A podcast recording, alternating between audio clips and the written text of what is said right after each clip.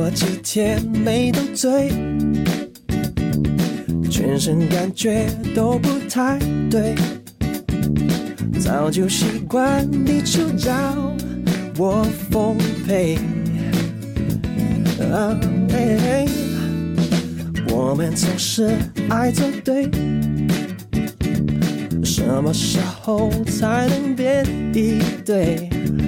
好想跟你每一天回家都顺路。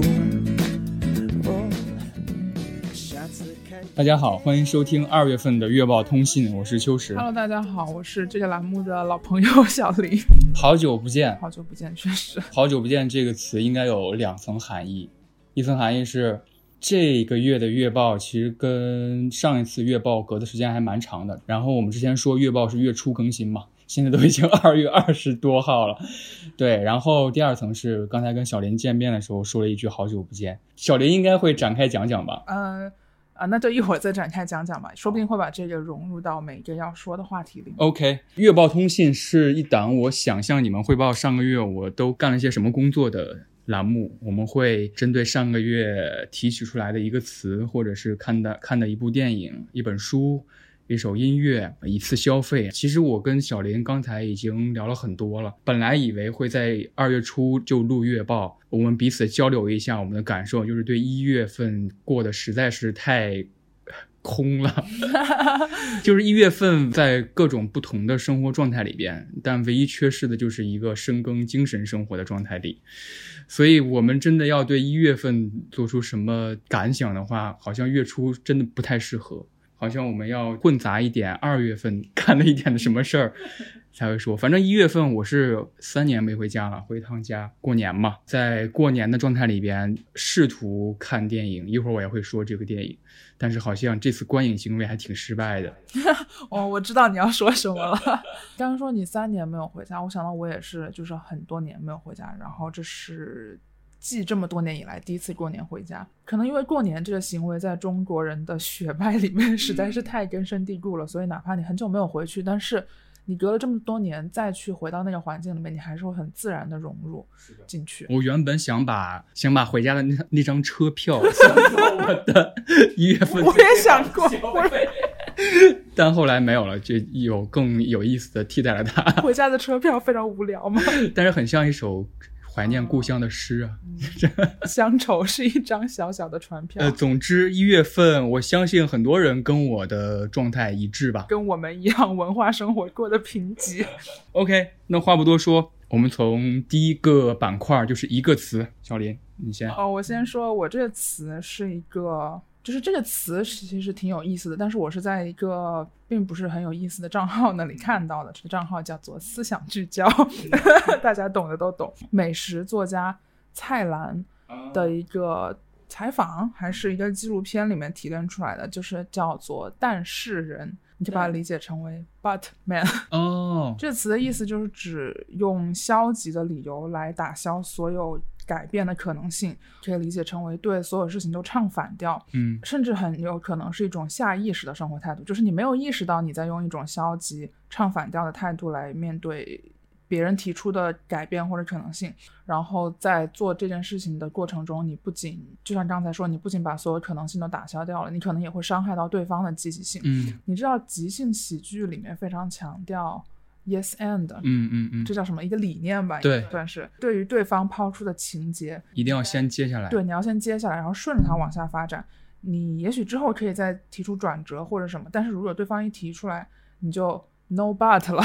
那这个剧情就很难再发展下去。还挺喜欢这个词的，我也尽量不做一个但是哇，你这个词简直太好了！因为我大学有一个挺要好的朋友，他的口头禅我们总结下来就是不是不是，就是你跟他讨论的时候，他会第一句先是不是不是，即使他接下来要说的话和观点都是支撑你的观点的，就是他跟你是一致的，嗯，但是他要先说不是不是，呃就像你说的，非常下意识的一个行为。而且这个我觉得在和长辈的相处中其实很常见，至少我的长辈当中很多就是对于我提出的一些想法，他们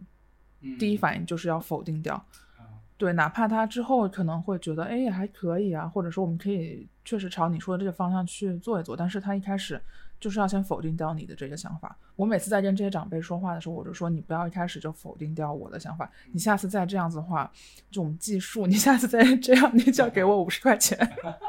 对，这个很有意思，可能有一些先入为主对对方的设想。而且这个但是人的这种态度，我觉得在工作中和在生活中其实又是可以分开讨论的，因为工作中你面对的是另外一种身份差异或者什么，但是在生活当中绝大多数时候是平级的一个关系。对但是如果在工作当中涉及到权力关系啊，那这个被否定又有另外一种意思了，我是这样觉得的。你这让我想到一个梗，《狂飙速通版》，高启强对小虎说：“能不能不换我的档位？”然后小虎说：“可以。”就没有后来的事儿了，就是 yes。OK，我的词哈，我这个词叫奥德拉德克，然后英文叫 Audra Deck。都不知道，奥德拉德克是我从一个游戏里边在一月份提取出来的，这个游戏叫做《死亡搁浅》，是我在二零二二年两次大的封城居家的情况下，在业余时间通掉的这个游戏。我不知道你听没听说过，它其实蛮早的一个游戏了，一八年、一九年的时候出的一个游戏。它这个游戏当时刚出来的时候受到很多争议嘛，就是大家觉得它立意啊怎么都好，但就是不好玩。它主要的玩法其实就是送快递。它的世界观或者他整个作品的构想，就是构建了下一次物种的大灭绝。它是一个科幻的故事，它的创作者是小岛秀夫。嗯，他就想的是灭绝这回事儿不是随机或者是不是人类推动的，它是一个定期的，就像地球定期洗澡一样，到了某一个时间很准确的，然后就会发生灭绝这回事儿，把所有的物种清除掉，再开始新的生命。整个游戏设定在一个末世的环境里边，每个人都各自待在自己的庇护所里边。有末日生存狂，也有一些很零散的，仍然保有自己的行政规则的一些人。你就是一个背着各各种货物的快递员，然后你去往各个站点给他们送货，送玩具啊，送衣物呀、吃的呀什么，就是这个游戏。当时很多争议，然后到之后很多人觉得它恰恰符合了疫情居家的这个状态，所以我在二零二二年通关这款游戏还挺立体的。然后我在一月份通关了，里边有一个游戏内的信件，是一个 NPC 给主角的，信里边提到了这个词。这个词是弗洛伊德的一个研究提出的一个词，是弗洛伊德观察他孙子玩一个线轴，线轴是什么？比如说我们缝衣服呀的那个，不会把那个线缠到一个轴上面吗？呃，他孙子是怎么玩线轴呢？那个小男孩会先把线轴扔到床底下，让自己看不到，然后再把线一点一点绕在自己手上，直到那个线轴从床底拉出来。嗯他会不断重复这个过程，就是呃先看不到，然后通过我这个拉的行为再看到。嗯呃，弗洛伊德后来提出这个理论叫做奥德拉德克，他是说小男孩在复刻妈妈不在家的时候，自己和妈妈的状态，就是妈妈突然外出，对小男孩来说，感情上其实是有一个比较大的缺失的。所以他会通过拉线轴，让线轴从床底出来，这么一个稍微有一点 surprise 的那个那个反馈，激励他的大脑说啊，妈妈的外出这种情况是我们可以控制的，他仍然会有一个回来的结果。嗯所以这个线轴被弗洛伊德称为奥德拉德克，而且我的一个朋友的微信名也是这个。弗洛伊德说，这样可以放松小男孩的心情，这是我们人类保有的一种应对变化的机制。这算一种积极的心理暗示吗？我觉得是的。我举一个可能不是特别相关，但是我只能想到这一步的一个例子，就是我家猫每天晚上摩西嘛，我我我们每天晚上会把摩西放到我们卧室之外，让它在外边玩儿。它因为它跟人的作息不太一样，它会跑呀、吃东西啊、玩儿啊。但是它每天早上有一个固定的时间点会在门口叫你，就是你要去给它打开。房门，然后他们进来，他其实也不要干嘛，就是看看你，然后逛一逛，可能又出去玩了。他的这个行为，我觉得就是有点像奥德拉德克一样，就是他必须要确定，OK，你把我放到外边是我是可以接受的，但是你不能消失过长的时间，突破了一个固定的时间，你还不出现，这是对他来说可能有点不接受，或是情感上觉得被遗弃了，所以他会不断重复这个叫门的过程。然后那篇信件里边还写到，就是卡夫卡这个作家其实写了一个很短篇的小说，在小说里边，他把这个物体比喻成了一个会说话、能自由移动的物体，是一个非常神秘的存在。等于说，他把这个线轴比喻成了在我们的家庭生活下，呃，房间内无时无刻存在的一个东西。可能因为我最近都没有怎么经历过这种和人的，就是我的生命当中有另外一个人，就是和这个人产生牵挂关联的这种关系，所以说我，而且我也没有养过宠物，所以说我暂时可能体会不太到这种感受。在游戏当中。呃，他用奥德拉德克这个概念，其实化作了一个游戏设计，就是脐带，人类和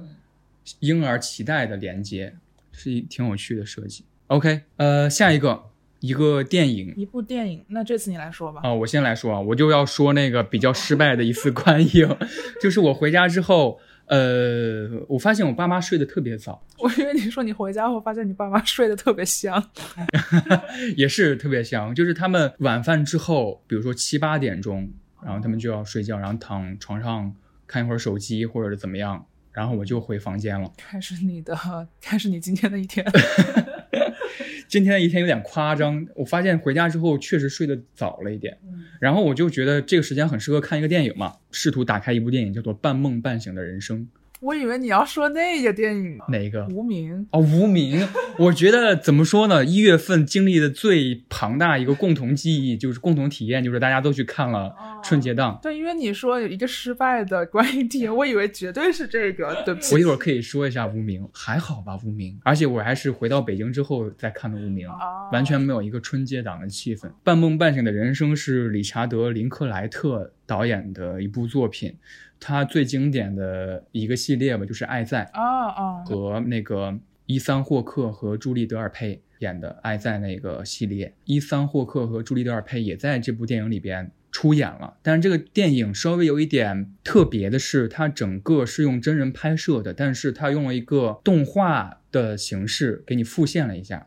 但是这个动画又不考虑帧数啊，或者是不考虑现实。这个电影所要阐述的。主题就是主角跟一个一个人的对话，但是跟他的对话并没有一个明确的脉络，他完全是跟，比如说今天是跟一个生物学家，我们讨论一个非常具体的呃生物学相关的问题，但是又从生物学一直探讨到呃哲学层面，比如说人的存在和物种的存在，然后他下一个人可能是学法律的，或者是从事法律相关的一个人聊天。进入到了一次一次的对话当中，影片在呈现的过程当中，它的动画的配合是非常抽象的。你会看到一个，比如说生物学家，他在讨论物种灭绝的时候，他的大脑会变成各种，比如说恐龙的样子，然后大爆炸出现的时候，他的大脑也会爆炸，就是很很飞，很梦幻，就是恰恰如他的题目一样，就是半梦半醒之间，你和别人说话。然后你也会看到主角可能跟这个人说完话之后，他突然觉得这个时刻很美妙，或者是他们讨论到了一个很飞的地步，然后这个人就腾空了。呃，为什么说是是一次失败的观影呢？就是我完全进入不进去这个电影，我看他的过程非常的痛苦，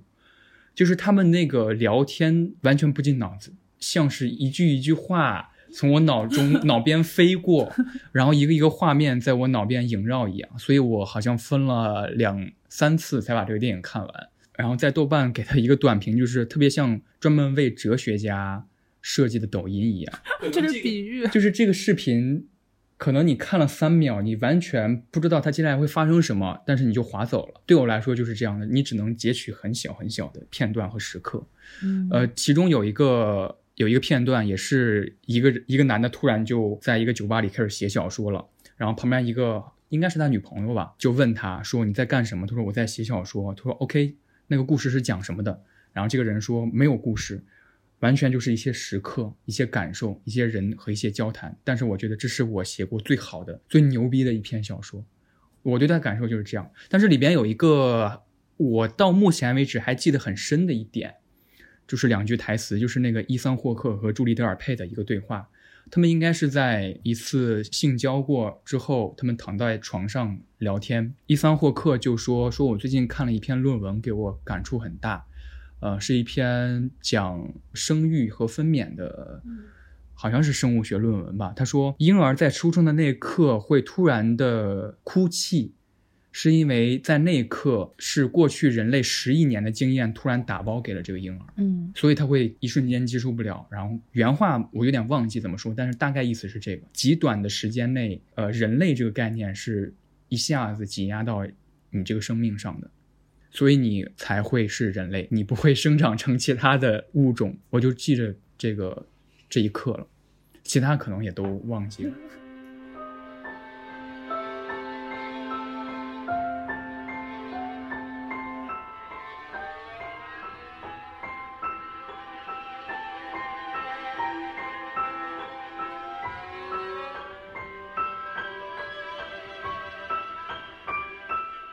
电影确实很，我记得是你当时跟我说关于冰口龙介的一段话，就是有些电影你看完，它确实没有给你带来很多的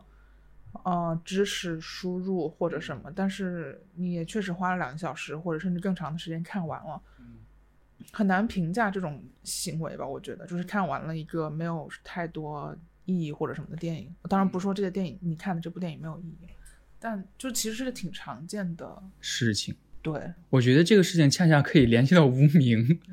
就是我们对于春节档、对于各种节假日档期电影的期待，就是它必须是一个完整的叙事，是一个我可以得到满足和愉悦的一件事儿。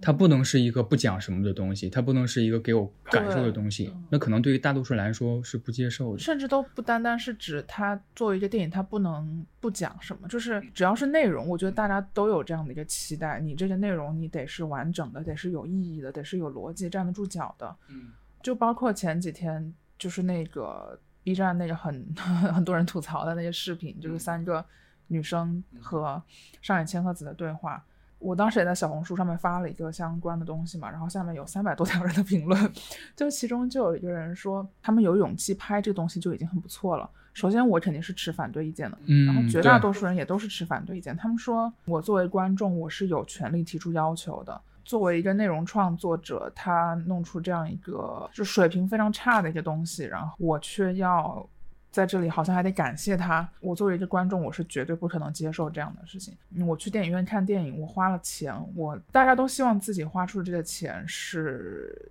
能收到一个成正比的观影体验或者反馈的。是，并不是这样子。如果你是把它当做一个产品的话，首先还是要看最后它的质量吧。嗯，就是我觉得大家还是在纠结的是质量的问题。批评也好，或者是有些评论说啊，他们做了这个视频，你不应该有批评也好，他们其实真正想纠结的问题就是谈话的质量 O 不 OK。比如说你进去一个电影院，能够想到自己花的钱不值，其实也都是因为电影不好看嘛。其实我想说的是，这牵扯到一个更好像更形而上的一个问题，或者是更没有定论的一个问题。就是电影到底是不是艺术？呃，我之前跟我研究生的同学经过了一个一天漫长的讨论，就是我们彼此各执一词。他认为电影不是艺术，他的观点是电影是一个包裹住你的媒体。呃，去往电影院，它就像一个手机和抖音一样，推送给你他设置好的信息，然后你去解读它。他认为电影是媒介，这是每个人看待每个产品和媒介不同的视角。有些人可能觉得视频是艺术，有些人可能觉得视频只是佐料，它提供给我一些假性思考吧。好像我们看这个视频，我们动脑了，我们学到了知识，但其实是视频里面的人代替你动脑。说起来，电影到底是不是应该放开感官去感受？我想到了二月份看了一个电影《惠子凝视》，孙在唱的那个电影。批评他的评论就是说啊，一个新瓶装旧酒，是一个非常俗套且简单的故事啊。你一个日本那么受关注的一个新导演，还有必要再讲这么一个故事吗？他讲的就是一个先天性失聪的主角，然后他热爱拳击，然后从从热爱，然后慢慢变为职业的拳击手。那个电影给我的感觉非常好，就是他在中中后段有一大段是。是念日记，然后搭配的画面是他不断的每天的训练跑步的情形。他念的日记也是浅白的，比如说十二月七号，今天天气晴，训练的项目是跑步十公里，然后做几组什么其他的训练，就这么很简单的话，然后搭配着一些很很简单的配乐，我的感觉就就很好。但是我能预想到，如果他比如说他是 春节档的一部电影，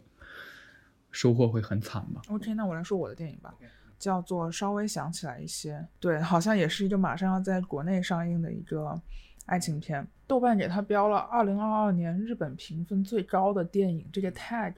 然后我就抱着一种，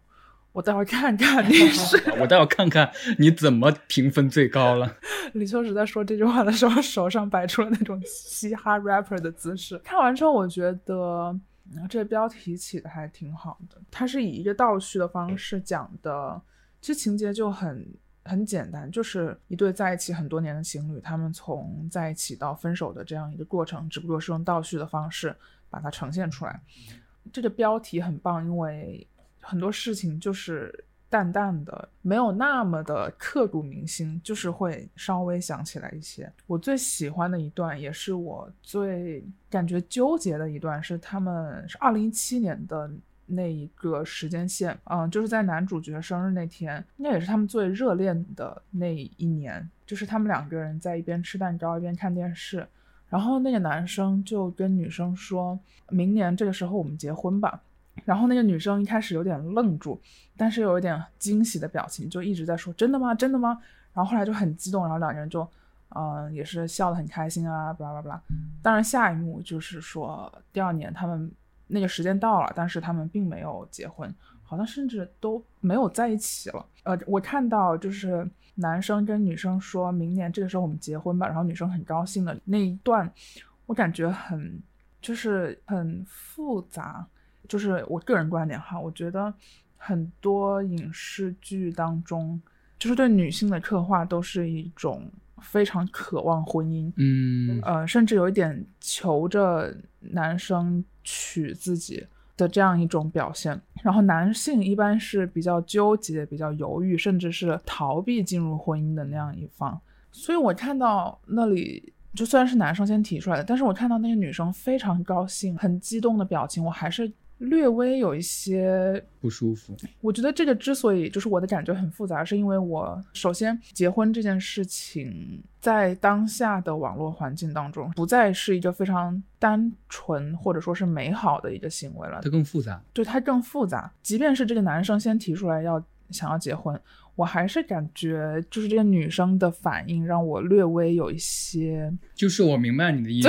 你在二零二二年看了一个评分最高的当下的电影，然后他他们竟然还遵循的一个旧脚本的模式，就是男性主动提出来这个邀请，然后女性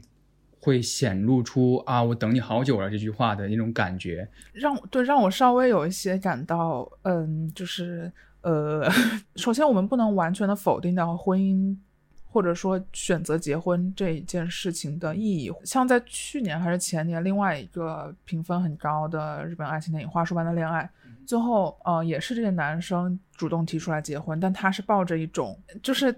已经跟爱情无关了的 那种想象来提出结婚的邀约，当然女生也拒绝了他。这两部电影当中，首先都是男性提出来要结婚的，他们的这个。嗯，行为我觉得挺有意思的，就是你可以，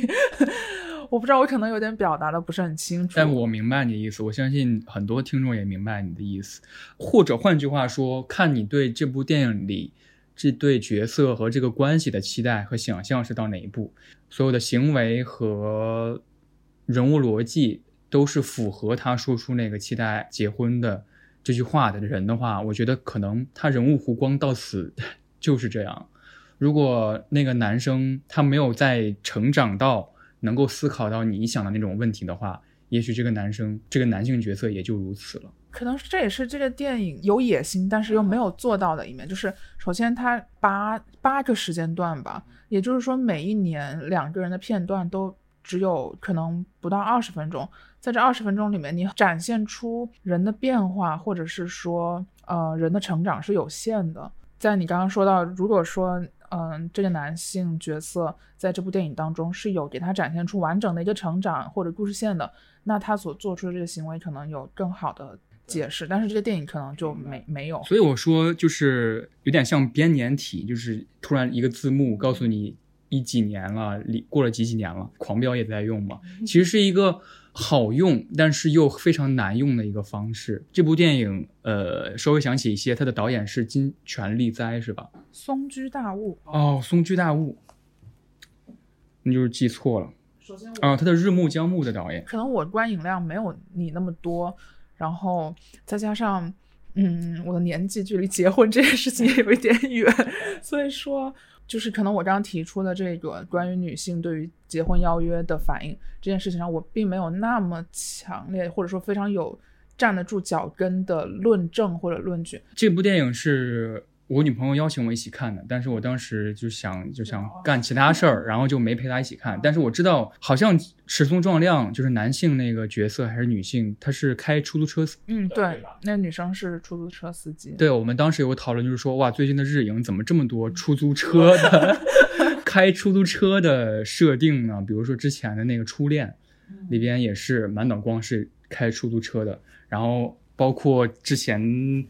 驾驶我的车呀，然后后来也都是开车的女性，有点奇怪。松居大悟，还有我刚才说到的那个金泉利哉、三宅唱。这三个算是新导演吧，他们最近好像都很受关注。金泉利哉那个导演，他有一个新作是要改编《暗流》，哦，是他来导演。是他来导演。然后我还蛮喜欢这个导演的作品的，我一直以为稍微想起也是他的，因为这个片名很像是金泉利哉的一个风格，他就是很淡、很自然的人物关系，嗯稍微加点偶然，稍微加一点生活当中突然的事件，比如说我很喜欢他之前的一部电影叫做《在街上》。我刚才跟你聊天的时候，就是在录制之前跟你聊天的时候，你带出来了一个一个事儿，让我想到了这个电影。你刚才不是跟我说嘛，你住在南京先锋书店旁边，然后你看到有一个嗯男的在拍照，就是他女朋友吧，应该给他拍照，然后他拿了一个书，特别挺胸，又又非常不自然的一个拿书的状态，然后让他女朋友再给他拍一个和先锋书店的合影。这让我想到的是在街上这个电影里边非常有趣的一个设定。那个主角是一个古着店的老板，但是他很年轻，是一个男生。经营古着店的时候，他每天都很懒散，就是在前台一坐就拿一本书在那看。有一天，有一个拍电影的导演就在这个古着店逛，然后他发现这个读书的状态非常自然，他想用到自己的短片当中，然后他就邀请了这个古着店的店主，店主就答应了嘛。有一个场景是他看到周围的人都开始忙活起来了，就开始布灯啊、置景啊，然后给他化妆啊，他越来越紧张，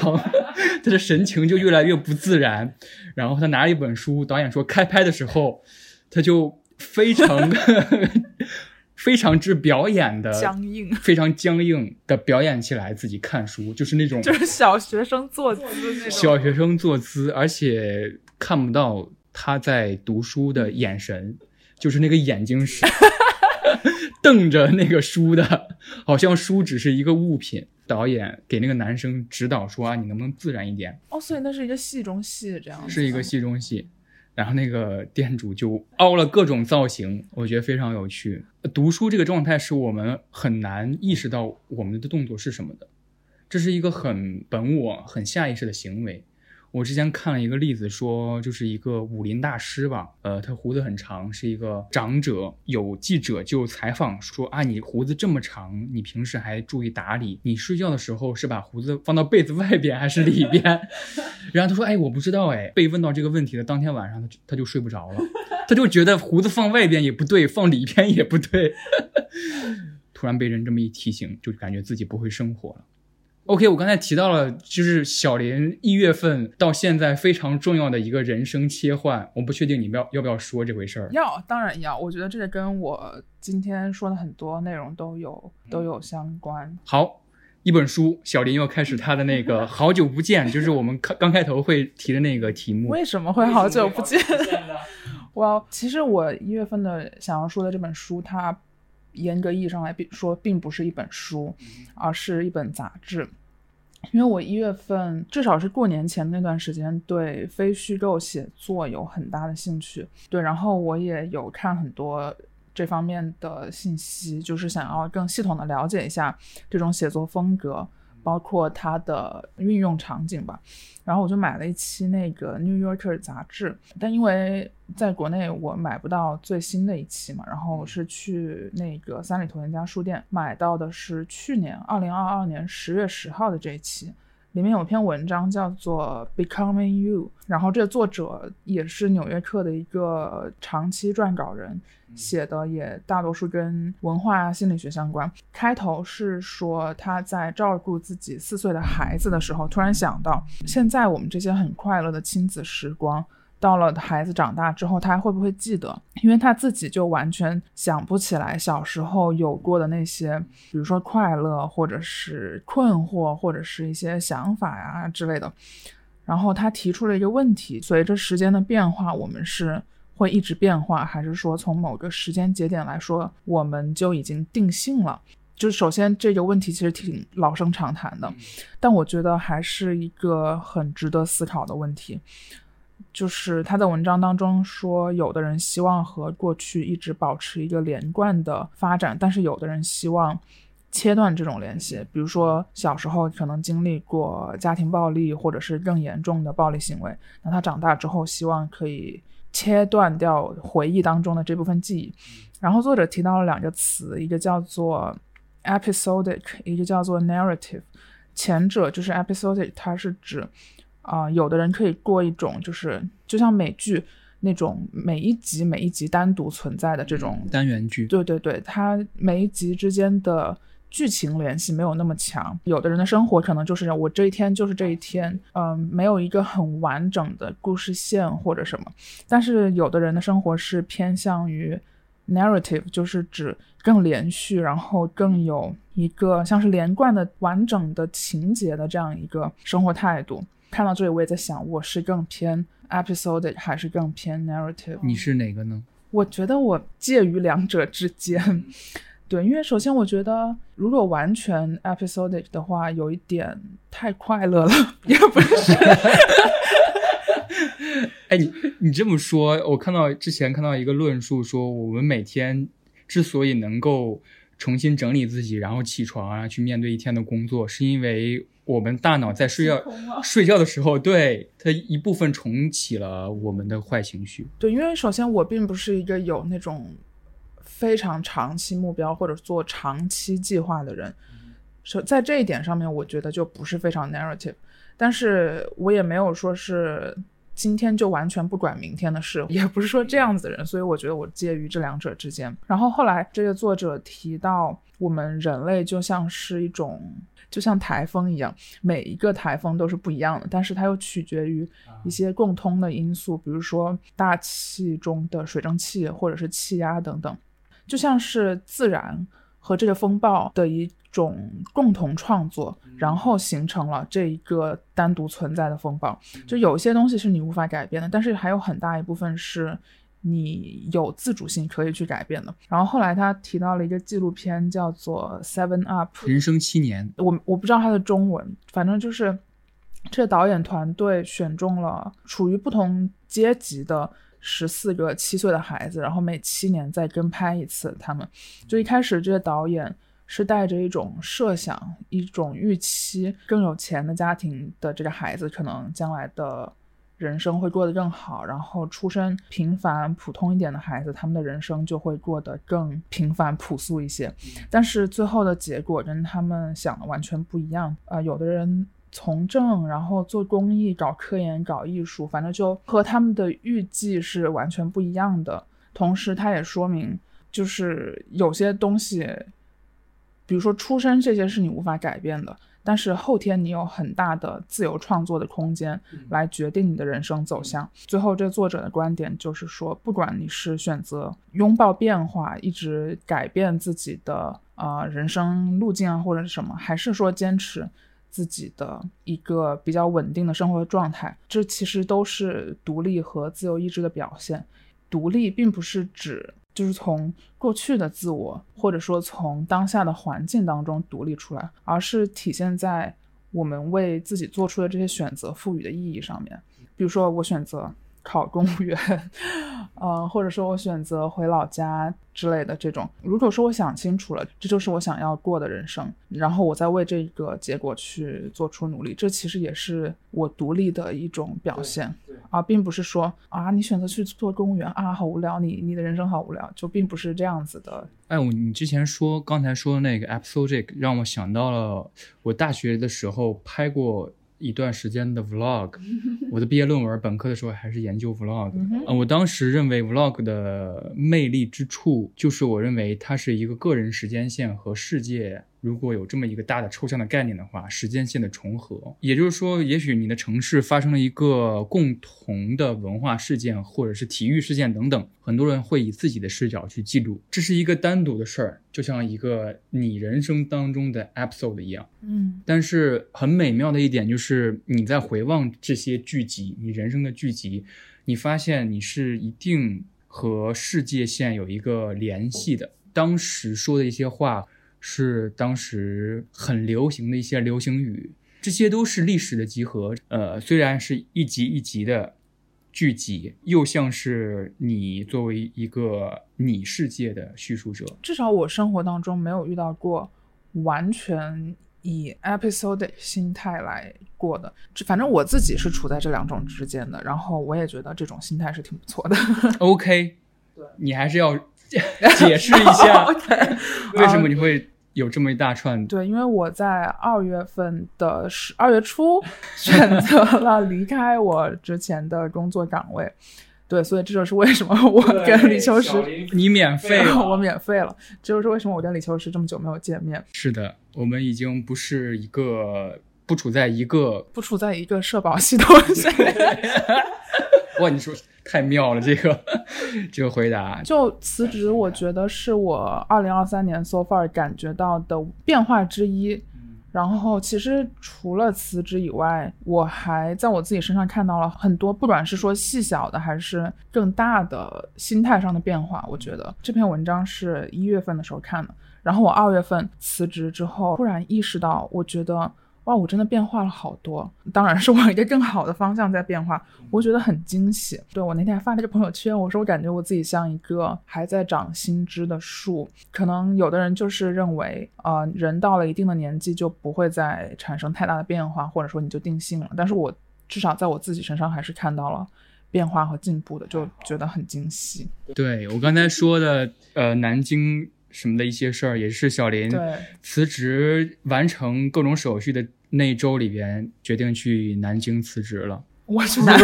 去去去南京游玩了。对，非非常喜欢南京，非常喜欢南京。那我这样是不是在也不能说是鼓励别人辞职吧？但就是，就前两天网上有一个很很火的段子，就是说半年没有工作的朋友，虽然虽然他们嘴上说焦虑，但是气色明显好了很多。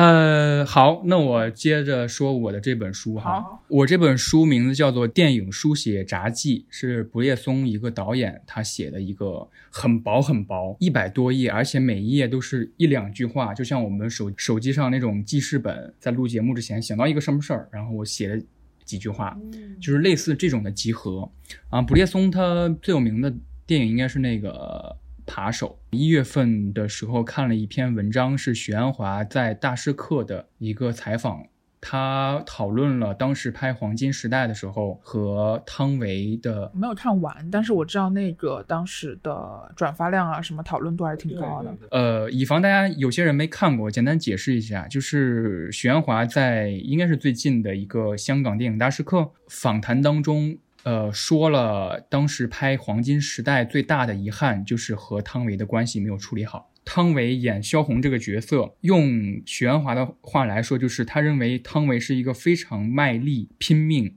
尽职的演员，但是他表演出来的以及他给予的大部分都不是许鞍华要的，这让他非常的遗憾。他说了一句话是。汤唯还有时间在演萧红，但是我已经没有时间和机会再拍一部这样的电影了，所以他表达的更多的是遗憾。但是恰恰因为这个遗憾，也看出来了一个导演和一个演员之间的关系是需要多么专业的心态和专业的技能去调教和处理的。他说了很多例子，说拍这个电影的时候，汤唯就提出要单独和导演在哈尔滨出去逛一天。逛的时候也很开心了，他们去打麻将啊，去茶馆喝茶啊，去去游玩哈尔滨。但是，一天时间完全不谈剧本。嗯，汤唯给出的原因是说，他想跟导演单独相处，想知道他的生平。然后，汤唯自己也说了很多拍《色戒》的经验和经历，以及他人生的各个事件吧。但是，这段旅程对许鞍华来说，他认为没有用。嗯，而且，汤唯提出了很多想法，比如说他做过研究。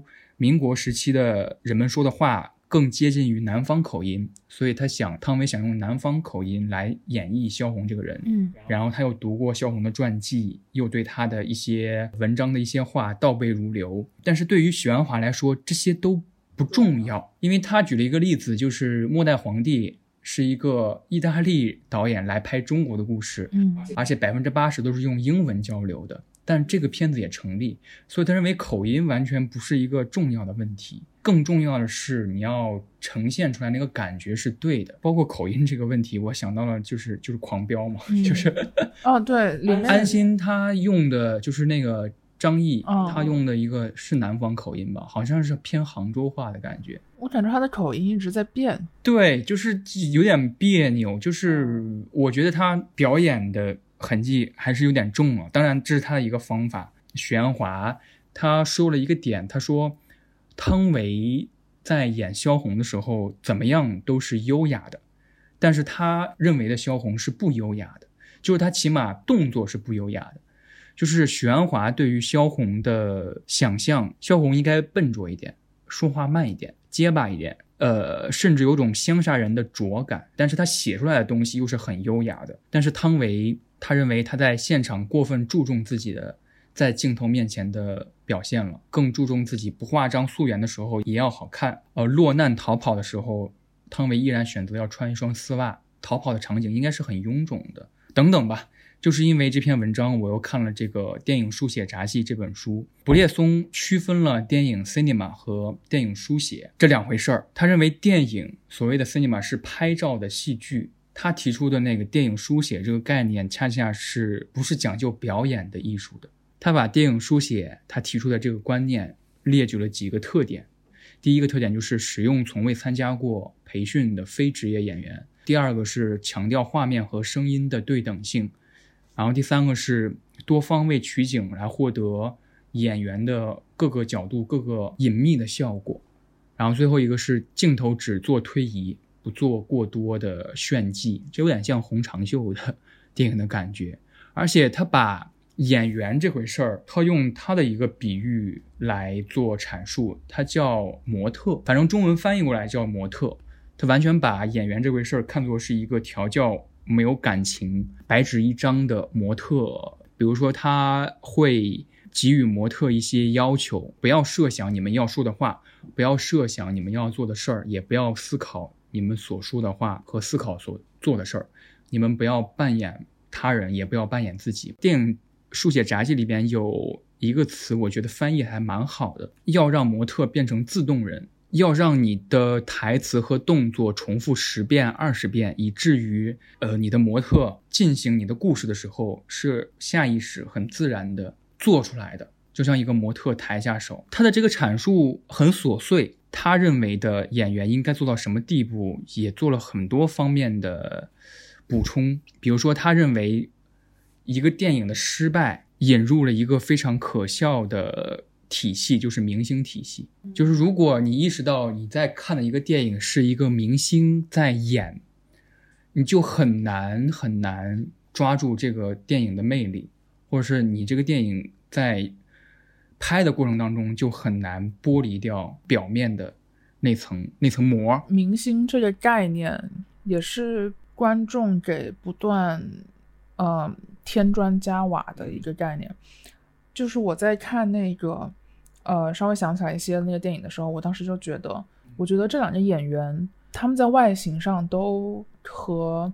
中国观众所想象的演员是差距挺大的。当然，我个人认为演员最重要的是演得好，但是在中国的观众要求里面，外形是非常重要的。当然，这是不列松的他的一个一个突然的想法，或者是他认为的电影应该是怎么样的。因为他的电影，包括《扒手》，包括其他电影，都有一个比较统一的评论，就是非常极简。嗯他也说过，不要漂亮的画面，不要漂亮的照片，只要必须的东西。人们来看一个电影，他不是来听音乐的，嗯他也不是来看戏剧的，也更不是来欣赏照片的，他们就是来看电影。所以他认为模特最重要的品质，就是他要从自身拔出来。他用了一个“拔”字，或者是翻译用了一个“拔”字，自己身上逃逸出来的一些东西，这很虚无缥缈的形容了。然后这些导演才会只拿取适合你的东西，脱离于你是小林，脱离于我是李修实，我还能是谁？这几个特质可能是导演需要的。他还提出了一句话，是说对一个演员的调教和练习是让你的模特进行专门的阅读练习，让所有的音节均等，并消除掉任何有益的个人效果。它有点像把你的语言系统给重置化。我觉得这个练习恰恰是我二月份读到的一本书。冰口龙介那些欢乐时光，它百分之七八十都是一个它的剧本集，它会在前面几章阐述自己拍《欢乐时光》这部电影的时候一些创作谈和个人感受。《欢乐时光》这部电影是他参加的一个表演工作坊，里边的所有学员都是非职业的人。然后我跟冰口龙介这个导演，呃，接触几个月时间，我们每天都在用各种题目和玩法来完成表演这个行为。冰火龙界其中一个调教演员的方式，就是他要求学员在念台词的时候，就像在念你的通讯录。他的剧本唯读会，呃，在那个驾驶我的车里边那个电影里边也会有剧本唯读会，嗯里边也会说，就是你必须不带任何感情的念你的台词，一天一天练。而且他说，呃，三十分钟左右的台词的量，就是电影当中呈现的三十分钟，他们要念两天。然后你可能合上剧本，你能不带任何感情的下意识的说出你的一句话，这是他的一个训练。我觉得跟不列松有点相似，所谓的不带感情。呃，那本书挺有意思的，它里边提到了一点，我还蛮想说的。他说他在有一天在咖啡馆写剧本的时候，他注意到旁边的一桌是一个保险员卖保险的和一个初老者，就是可能简中体系里里边来说是一个五六十岁的人。嗯保险员要卖自己的保险，初老者要说自己的困惑。但是当那个初老者表达说啊，我人生我每天的生活什么地方最苦闷，什么地方觉得最没有安全感，什么时刻过得最累的时候，那个保险员的回答是：对呀、对呀、是啊，哎，真的是啊。你 你懂吧？就是那种他完全不调动自己的机能来回答对面的话，然后他认为这种对话是非常恐怖而无效的。他说这是用说谎来应对，看似我在赞同你，看似我在回答你，但是我，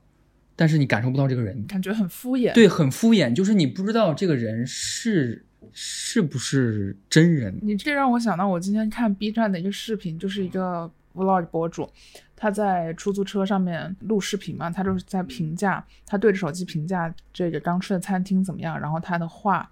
被司机打断，司机说滴滴出租为您服务，然后 对对对对，就是这种感觉，就是那个司机突然要扮演起来，我是一个滴滴司机了，我要说这个话了。呃，冰口龙介认为这是一个具有说谎性质的动作。他发现那个保险员完全没有注视对方，他说。其实当下的社会是一个禁止互相凝视的社会，很多很多个场所，我们跟别人说话的时候，都是对着一个我设定你的形象，或者我看向别人对方的空气说话。就是我经常会想要在这种对话里面加一些所谓的人人味儿进去。你是怎么加的？我就比如说，就是在跟洗头发的 Tony，、一般就是很机械式，他问你水温怎么怎么样。对对对然，后我记得我应该是高中的时候有次洗头，不知道为什么我当时说了句：“你在面对顾客的时候，就是你看到顾客是倒过来的，然后是一种很丑的角度，大概这个意思。”但原话我不记得了。当然这句话我知道，就是如果我是那个洗头的 Tony，我可能听到时候不知道怎么回应。哎，你这个点特别妙，就是冰口龙介说，如果我们一直以滴滴司机、以保险员的那种那种状态说话，就是我们会以谎言和表演编织我们的生活，我们恰恰成为了一种没有厚度的人。你刚才说的，恰恰是一个按你的话来说是一个有人味儿的举动，但是用冰口龙介的话来说，就是文本性的人。你这样的话，恰恰显示出来你这话是有厚度的。他用了一个非常妙的比喻，是说每个人其实腹内就是肚子内有一个铃铛。当我们说出某些话，就是说你说的那种话，每次倒过来，你不觉得倒过来的人很丑吗？这种话的时候，其实是我们是想触碰到对方的铃铛的。对，就是我们这个话说出来，你甚至能够感觉到环境都变得安静了，尴尬起来。对，然后尴尬起来，然后你甚至会反思说：“我靠，我竟然也说出了这种话，这是非常妙的。”就是我们触碰对方铃铛的这个行为。我觉得这可能是我性格中的一部分，并且我我暂时觉得这个行为没有什么不妥的。当然，具体每次说的话可能可以精进一下，让他不要那么尴尬。但就是说，我还挺喜欢跟，也不能说跟 AI 说话，但就是跟 NPC 生活当中的 NPC 说话。对，就是或者说像你说的，想触碰到对方腹中的领导。哎，你刚才说这一点，我昨天上油画课的时候，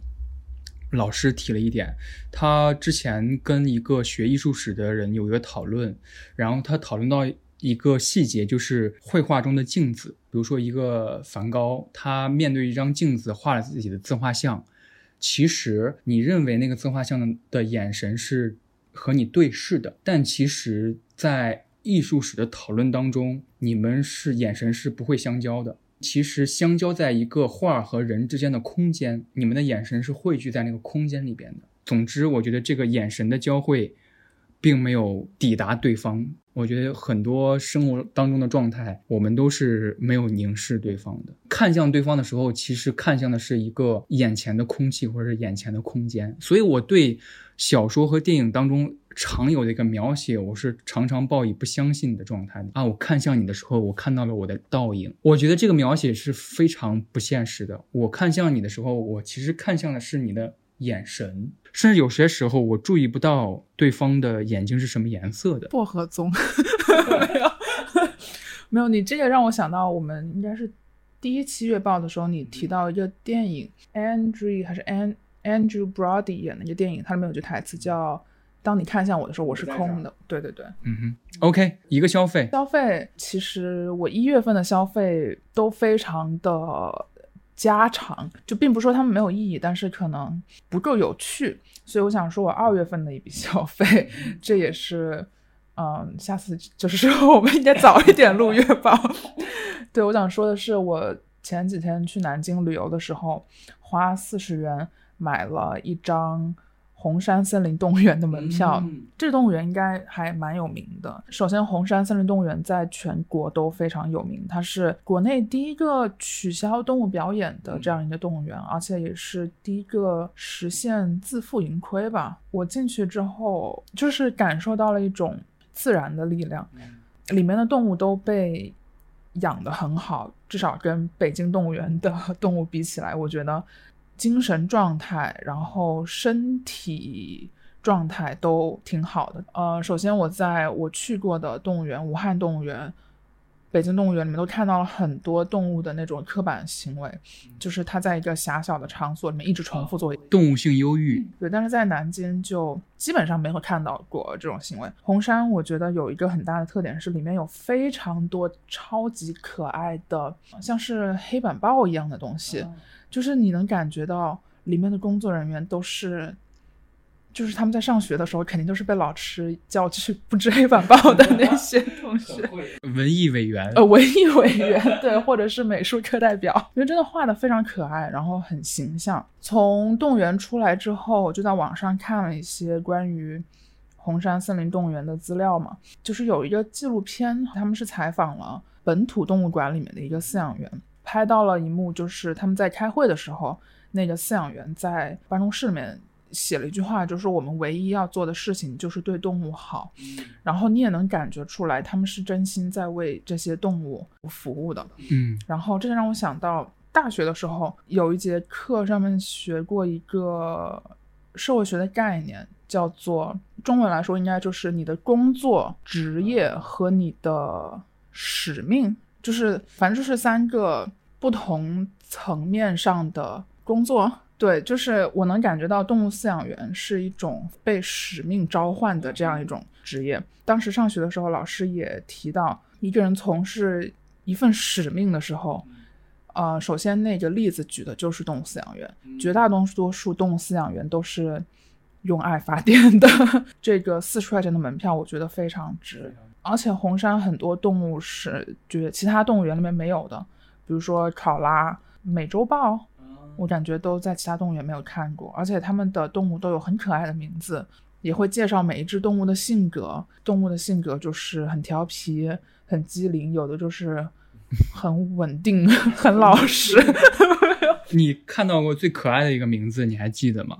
小布。小布。哦。因为我最近买了两只，你也知道，买两只 小草龟，即使买了一周了，还没给它们起名字，嗯，完全不知道，就是起名苦手，就不知道该怎么办。某种程度上来说，你给一个东西起名，起名代表了你把它拟人化了的一种表现，我觉得。OK，所以这个是我一月份和二月份里面我觉得最值得的一笔消费。OK，我的消费，我一月份的一个消费是一个玩具。呃，它有一个专有的分类，叫做挂卡玩具，也叫吊卡玩具。很早了，是上世纪七十年代，好像就拥有这么一个玩具的分类。你可以想象一下，直接挂在一个货架上的，你可以直接看到那个玩具是什么。它表面附了一层透明的膜，就是相对于盲盒这种直接挂的的玩具，叫做挂卡玩具。其实最开始就是为了节约、节省包装成本嘛，所见即所得。从七十年代开始流行起来了，而且包括它那个纸板的设计，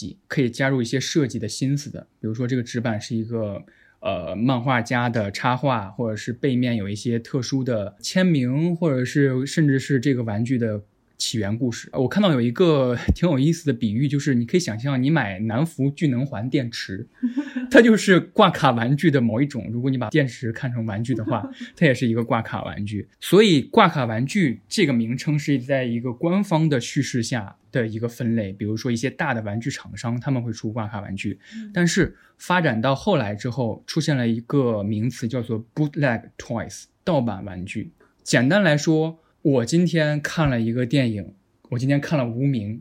然后我对它有一个非常个人的体验和个人的情怀，所以我设计了一个玩具。比如说，我印象最深的是，呃，梁朝伟抽的一根烟，或者是戴的一个帽子，或者是我认为《无名》当中最重要的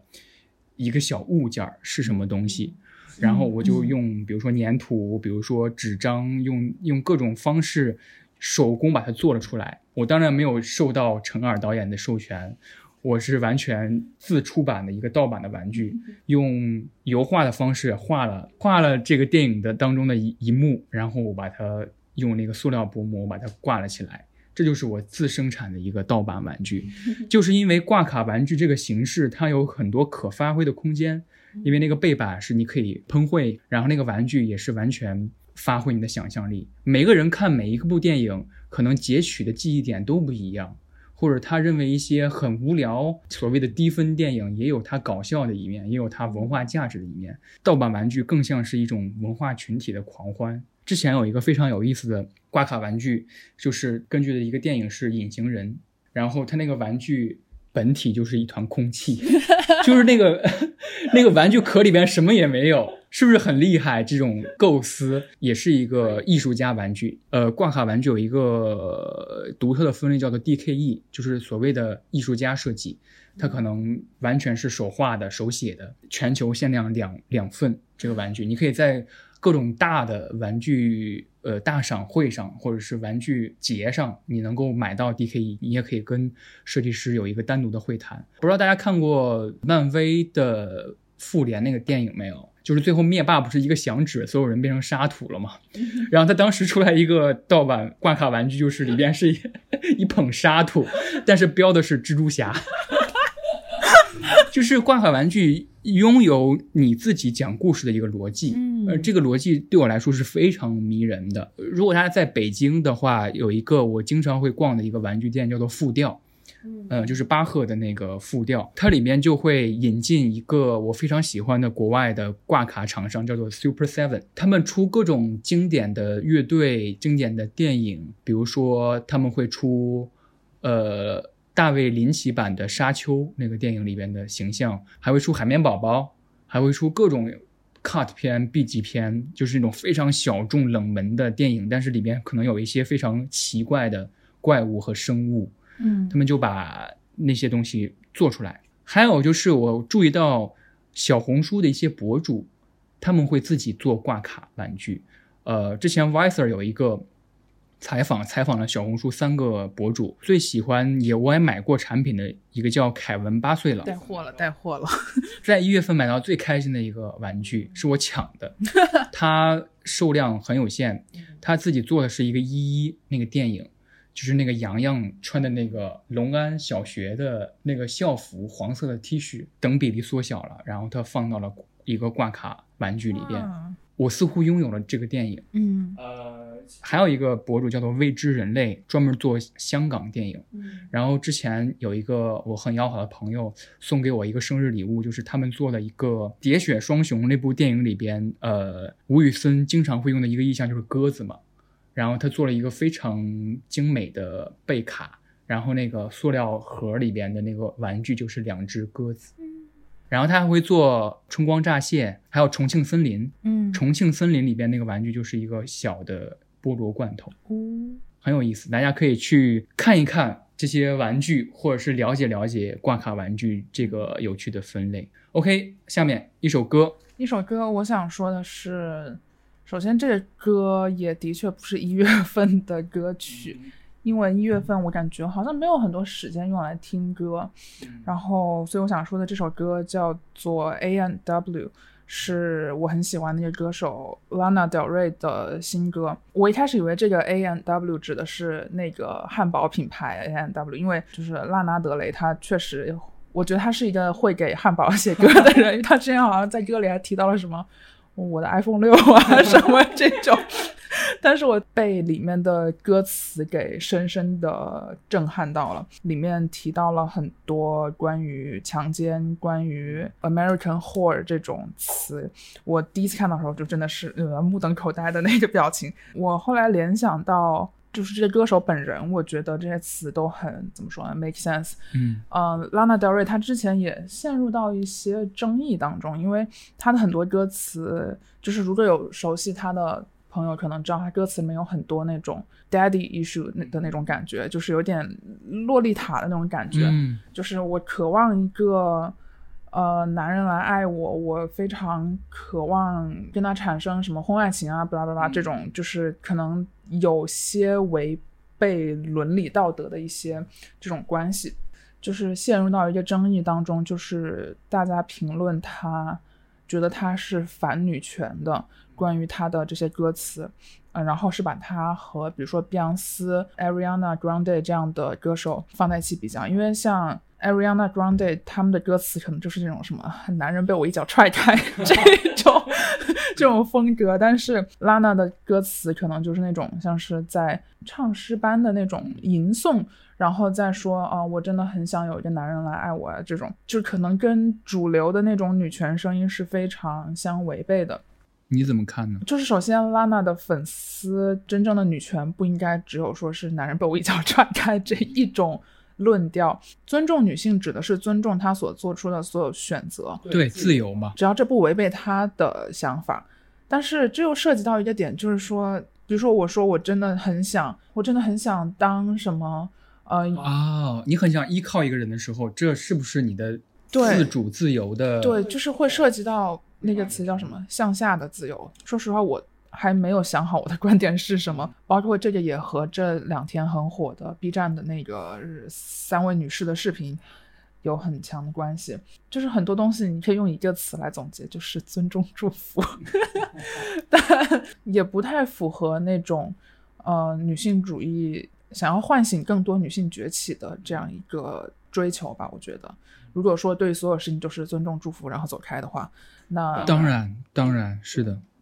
你应该让他意识到，你可以没有这个关系和你可以不依靠任何人。我在这儿可能简单说一下我的想法吧，就非常简单，就是我觉得上野千鹤子这类的学者，他要让你意识到，即使你的声音再小，你要求权利的声音再小，他也要赋予你正当性和权利。嗯可能越来越多的声音是盖过了这方面的讨论，顾左右而言他的把这个讨论的空间和那种机会给磨灭掉了。可能我会再抛出一个问题，问学者说：啊，我现在是选择了结婚的，或者是我现在是选择了家庭的，你能告诉我，我这样的人是女权吗，或者是幸福吗？来掩盖真正问题重要的是什么？这个也许可以在我们下一期的节目对，当中，下下下一次的节目。呃更完整的展开。OK，然后我的这首歌轻松简单一点，呃，我应该跟你提过吧，就是我回家的，包括路途当中，自己一个人在老家的各种街道上面溜达，我都会听方大同。哦我以为你要说恭喜发财，我以前很小的，呃，不不是很小的时候，我初高中的时候还写过，还写过一段时间的小说。我总会形容我的家乡是一个很密集的城市，就是一条道上，你的小学、幼儿园、初中、高中、电影院、网吧，都在一条街上。对，甚至呃澡堂 都其实在一条街上，甚至是一边上。我的感觉就是这样的，我从一条路上开始走，然后我戴着耳机听着方大同的《橙月》（Orange Moon） 那首那那张专辑，回想起来我十四五岁第一次听到方大同的时候，走在的那些场地，可能是跟一些朋友，可能是独自，呃，既熟悉又感动，然后心情同时又很轻松。我想推荐的这首歌就是方大同《橙月》那张专辑里的一首，叫做《一二三四五六七》。陈绮贞好像也有一首这样叫一二三四五六七的歌，我差点说成陈乔恩。希望大家能收获一个十四五岁刚刚放学没有什么作业的时候的一个想法。而且我最近在刷一个博主，我也发给你了，就是那个四五六六，就是那个女生，很可爱的一个呃抖音博主。然后她最近有一 有一一个视频说，呃，她看到了一个研究说，你十二三岁、十四五岁听的专辑和歌手奠定了你之后的音乐品味。她说：“怪不得我最近说话总是喜欢 很像 A B C。我十四五岁在听什么？在听方大同。然后他就开始唱起来说：‘我们是对方特别的润，对润润怎么回事？就是他已经不能正常说话，一一唱歌就是就是那种腔调。嗯，笑死。OK，呃，上个月其实留给了小林的一个一个题目，在这个月当中找到一个很好的比喻，那个比喻是什么？我的这个比喻听起来可能有一点残酷，希望可以不冒犯到听众。就是我在听一个我很喜欢的播客节目叫《席地而坐》的时候，有一期是这个主持人跟《人物》杂志的作者安小庆一起聊天，然后小庆在里面说，他有一次给一个大学新闻系的学生做类似于像是线上，也不叫演讲，但就是可能跟他给他们分享新闻记者的这个工作经历啊之类的。但因为是线上视频软件，所以大家都没有开摄像头。最后他提议大家一起把摄像头打开，我们一起，比如说截屏留念的时候，打开摄像头之后，参加那个会议的那些大学生的脸，他形容那那些大学生的精神状态看起来像是被揉烂了的白纸，可能原话不是这样，但是大概就是这个意思。我当时在公交车上面听到这段，我觉得这个比喻实在是太好了，嗯因为我觉得现在的大学生确实就是他们的社会经历，他们的很多方面的阅历都是像一张白纸，但是他们又他们又处在一个被各种层面的压力给同时同时砸中的这样一个阶段，就像是一个被揉烂了的白纸，挺残酷的这个比喻，但是也很现实。啊、我希望听众里面 不要有 觉得被冒犯了的大学生，就是并没有贬义的意思，但是我觉得很残酷。这让我想到我之前看单独有一期叫《去公园和野外》，主编吴奇在最开头他写了一段话，哦，那段话不是他写的，是他引用的另外一位作家，大概意思就是说，我们竟然如此密集的将苦难放在了一代人的身上，嗯，然后我觉得这个很适合，当代大学生，对，所以这个是我一月份看到很好的比喻。但是又回到呃刚才我说的一月份看到那篇文章，我觉得即便有些东西你是改变不了的，比如说环境，嗯。但是你还是有一定的自主选择权。对，可能在去年的环境下说这句话是会被人锤的。当然，我也是，我也，我也，我也在那个环境里面。但是到了今年，我觉得当环境有了一定的变化之后，自主选择权是这个范围是更广了。就是我们同时意识到自己其实都是被蹂躏的纸张，但是我们可以作为折成一个飞机飞出去。我也觉得，我也你你这比喻我也很喜欢，怎么也飞不出花花的世界。OK，呃，二月份的月报通信就是这样，就是你其实要嗯给予我一个挑战的，让我在下一次月报当中说。我向你发出挑战。嗯，下次月报里面你要说一个你在二月份快乐的事情，OK，对，这个还蛮简单的。